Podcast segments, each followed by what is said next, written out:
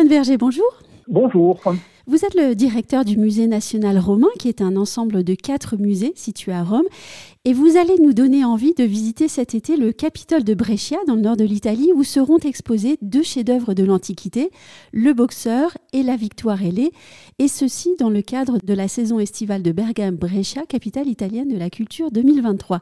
Tout d'abord, qui sont ces deux personnages, si je puis m'exprimer ainsi, le Boxeur et la Victoire ailée? Alors, en effet, ce sont deux des œuvres les plus importantes de l'Antiquité euh, conservées en Italie, oui. parce que ce sont deux sculptures en bronze. Et les sculptures en bronze antique sont très rares parce qu'on refondait le bronze, évidemment. Oui. Et, et, donc, euh, il faut vraiment des, des, circonstances très particulières euh, pour euh, que les sculptures soient conservées, soit par exemple des, des naufrages, hein, Oui. comme le, les bronzes de Riace qui sont au musée de Reggio di Calabria dans le, en Calabre, dans le sud de l'Italie. Euh, ils ont été retrouvés sous l'eau. Euh, soit ils ont été euh, préservés, cachés lors de la destruction des monuments. Et c'est le cas pour les deux euh, grandes œuvres dont nous parlons, le, la victoire de Brescia et le boxeur ou le pugiliste des, de, euh, du musée national romain, oui. qui ont été cachés euh, sans doute à la fin de l'Antiquité et qui sont parvenus jusqu'à nous comme ça. Et donc, euh, ce sont des œuvres de très grande euh, importance, euh, non seulement pour leur rareté, mais pour leur qualité esthétique et leur qualité technique. Alors, le pugiliste en bronze de Rome, c'est une statue qui a été attribuée à Lysippe, qui était un des plus grands sculpteurs grecs du IVe siècle avant Jésus-Christ, de l'époque d'Alexandre le Grand. Oui. Euh, maintenant, on l'attribue plutôt à un, euh, un descendant de Lysippe, disons, du deuxième ou premier siècle avant Jésus-Christ.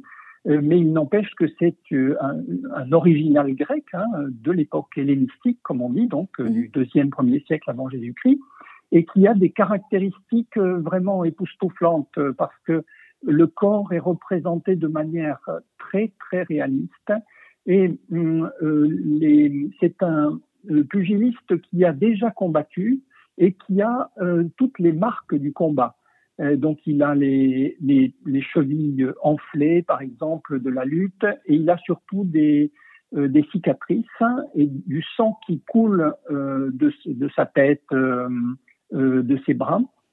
Et le sang est représenté par des incrustations de cuivre qui devaient représenter vraiment le rouge du sang. Il a les, il a les, les oreilles complètement éclatées par le combat, euh, etc. Donc c'est vraiment euh, un boxeur euh, groggy, disons, hein, Oui. mais qui se relève. Et il y a, il y a ce symbole hein, de la de la résistance du de l'homme qui est euh, qui a combattu de longtemps, qui euh, a été blessé, mais qui relève la tête, disons. Et j'ai pu lire qu'on on se demande s'il a, s'il a réellement existé, si c'était un personnage réel, et puis aussi on voit qu'il a été un, un, sujet de dévotion également. Oui, alors euh, donc on ne sait pas si c'est un personnage mythologique. Oui. Hein, euh, dans le, par exemple, un roi euh, barbare lors de l'expédition des Argonautes de Jason vers la Colchie, donc vers la Géorgie actuelle, pour aller prendre la toison d'or. Donc les, les Argonautes hein, ont rencontré toute une série de, de, peuples et parmi eux il y avait un certain Amicos qui était un roi qui défiait en, à la lutte euh, tous les voyageurs qui passaient. Donc c'est possible que ce soit ça ou bien un, un, un lutteur anonyme hein, euh, comme il y en avait de nombreux qui, euh, qui, qui, participaient aux grands jeux euh, panhelléniques de Delphes, d'Olympie, de Némée, etc. Et qui jouissaient d'une grande popularité d'ailleurs auprès de la population. Alors oui, parce que donc on, on a pu encore l'observer très récemment parce que euh, à l'occasion de de l'événement de Brescia, on a pu faire des analyses hein, nouvelles sur le pugiliste et on a confirmé que les pieds du pugiliste étaient entièrement lisses oui. euh, parce que, comme la statue de Saint-Pierre au, au, Vatican, hein, oui. les, les, gens qui passaient devant la statue devaient euh, toucher les pieds et, et donc euh, les pieds ont été usés pendant euh, la longue utilisation de la statue. Pourquoi est-ce qu'il est intéressant, au-delà des qualités esthétiques et historiques de ces deux œuvres, de les réunir et pour le public de les voir ensemble? Alors, euh, donc ça sera, euh, alors c'est intéressant, euh, y compris scientifiquement, mais c'est aussi une sorte de symbole, hein, parce que la capitale de la culture attribuée à Brescia et à Bergamo, et l'attribution a été justifiée par la, la, la très grande beauté de, des deux centres et l'importance historique, en particulier de Brescia, parce que c'était une sorte de petite Rome au nord de l'Italie. Mais il y a aussi euh, un, autre, une autre justification qui est que ce sont les deux villes qui ont souffert le plus et le plus rapidement de, de la pandémie hein, en 2020. Et, et donc, euh, avec le, les collègues des, des, musées de Brescia, euh, on a dit il faut peut-être avoir un, un, symbole très fort euh, pour à la fois culturel, mais en même temps euh, un symbole de renaissance, de résilience. Et, et euh, le meilleur symbole que l'Italie peut fournir à Brescia, c'est la résilience qui est représentée symboliquement par le pugiliste de, de Rome, mhm. parce que c'est vraiment un, un, athlète qui a souffert, qui a traversé des épreuves terribles, mais qui relève la tête et qui voit déjà le, bout du tunnel et la victoire qui représente hein, cette, euh, cette, allégorie de, la victoire et donc la, victoire qui est maintenant, disons, acquise, euh, on l'espère, euh, sur, sur les épreuves que nous avons tous passées.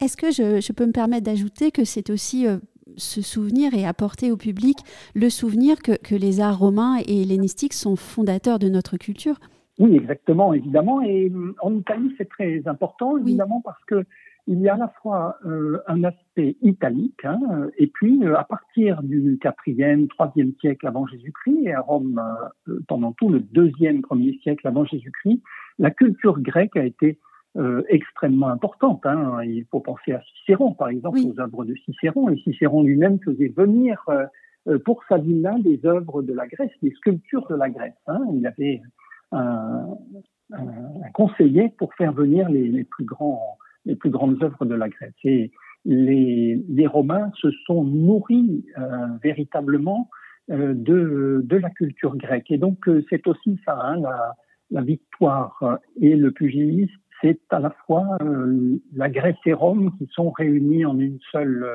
en un seul groupe, en une seule œuvre. Elles sont euh, réunies en une seule œuvre et elles sont exposées euh, dans un lieu euh, tout à fait particulier et unique. On a évoqué rapidement tout à l'heure le, Capitole de Brescia. c'est un lieu qui fait partie du patrimoine mondial de l'UNESCO.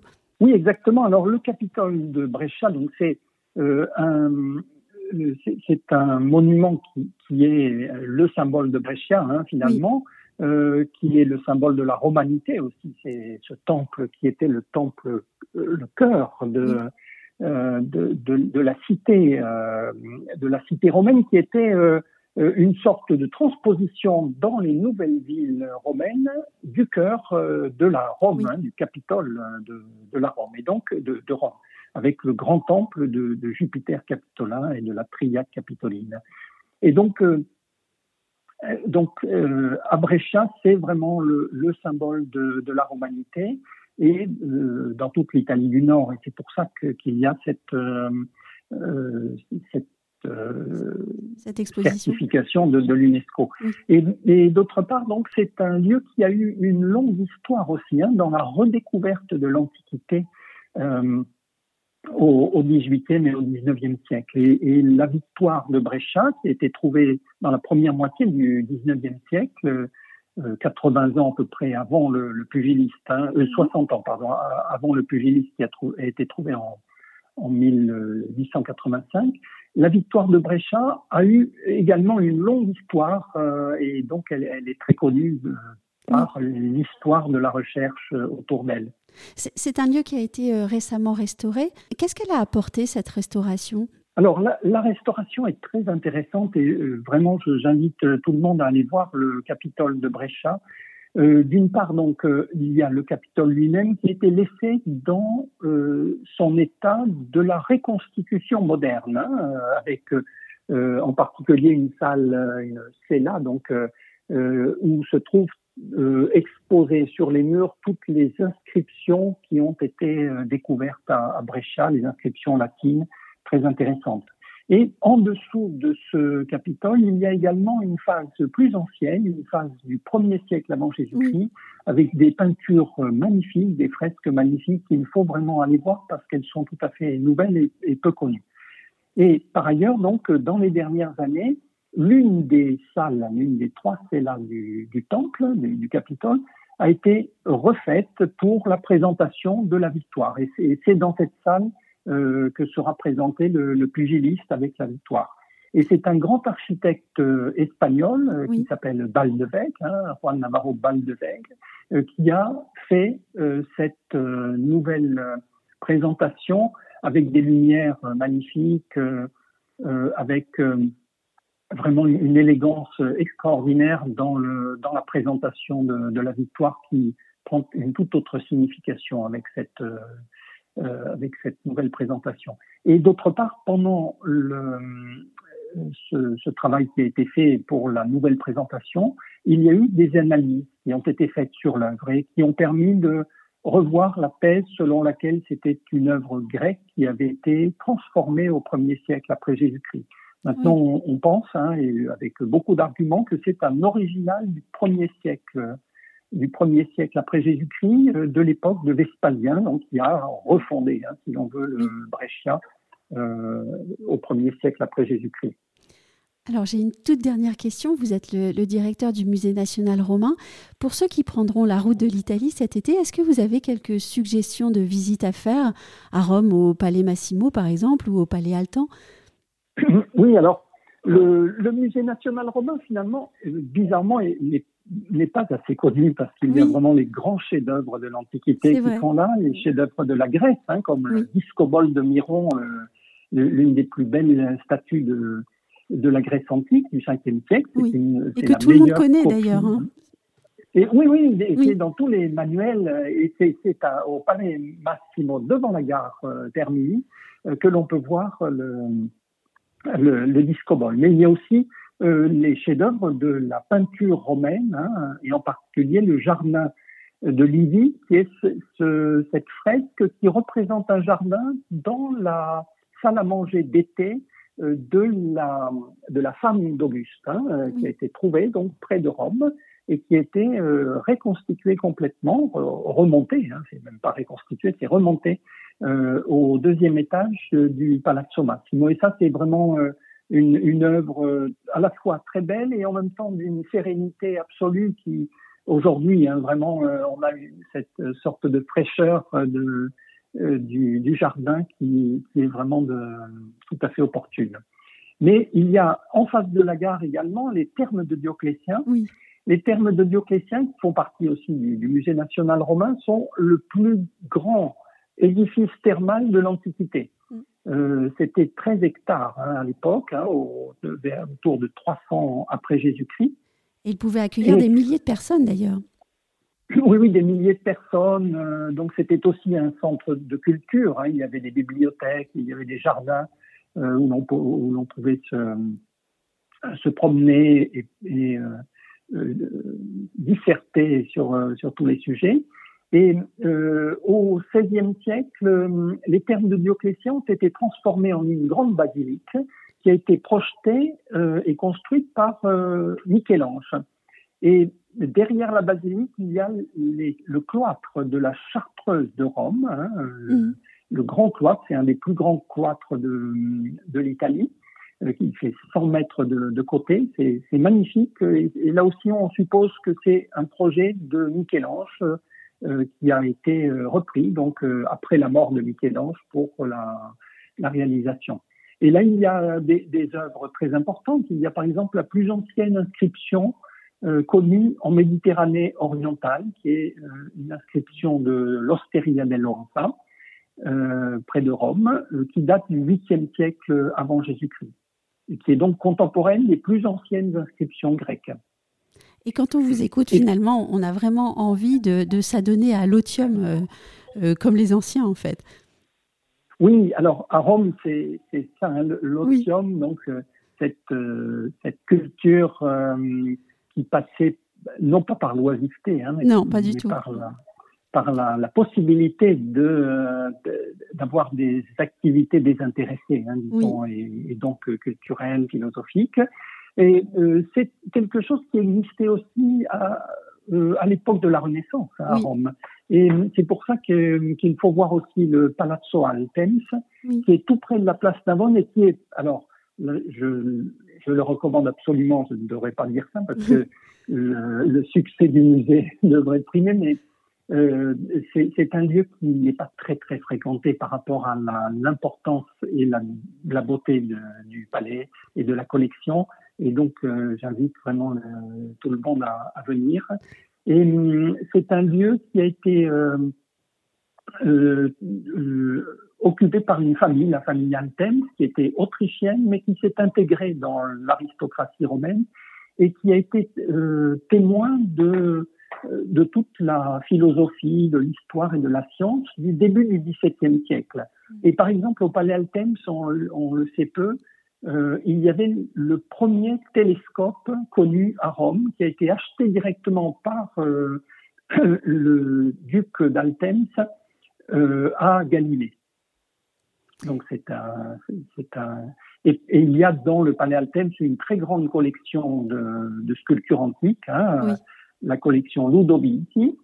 Euh, il y a de, de très grands chefs-d'œuvre, mais euh, alors pour pour les, pour moi qui viens de, du monde celtique, du monde gaulois, il y a le, fameux groupe du, suicide du Gaulois, euh, qui est une des œuvres les plus importantes de la sculpture euh, antique.